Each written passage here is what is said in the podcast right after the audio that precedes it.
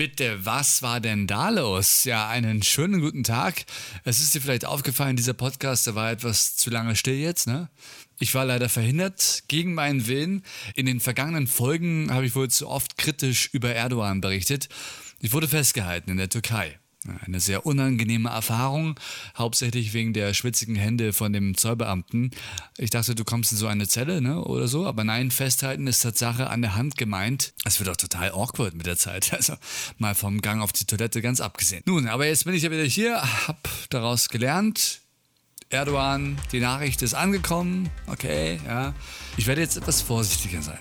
Zeit für die Schlagzeilen. Spiegel Online berichtet, Geiseldiplomatie um Toulouse. Präsident Erdogan hat sich verzockt. Tja, und da hat bitte was wieder bewiesen, die Fakten zu kennen. Die wahren Hintergründe, wo die normale Presse nur hinterher schreibt, sind wir nicht nur schnell, sondern genau. Vor Wochen hatten wir schon über das Pokerzimmer der Kanzlerin gesprochen, wie Erdogan sich vorbereitet, trainiert wird von Pokerweltmeistern. Alles nichts genützt, total verzockt hat er sich, alle Chips weg und dann musste er Frau Toulouse auf den Tisch legen. Gut natürlich für die deutsche Journalistin. Zufall? Nein, ein ganz klarer Schachzug von der Kanzlerin und das beim Pokern. Geht's weiter zu B5 aktuell, die berichten heute, Union spricht sich gegen Möglichkeit des Spurwechsels aus.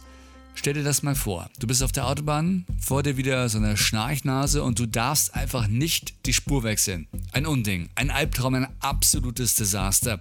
Ein Szenario, das auf Deutschlands Autobahnen kaum vorkommt durch die Überholspur. Aber damit soll jetzt Schluss sein.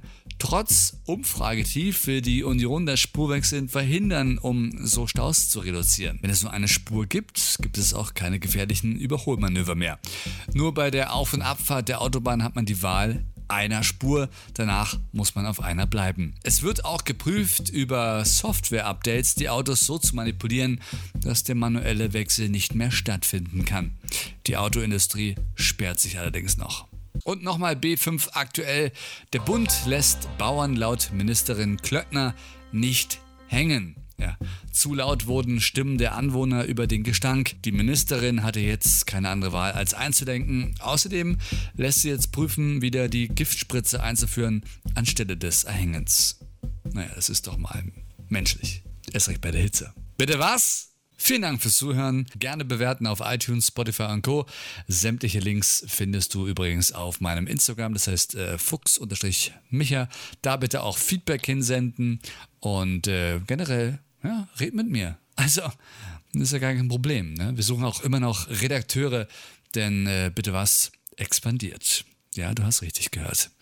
Ich weiß zwar nicht, in welche Richtung, aber so viele Möglichkeiten gibt es ja nicht.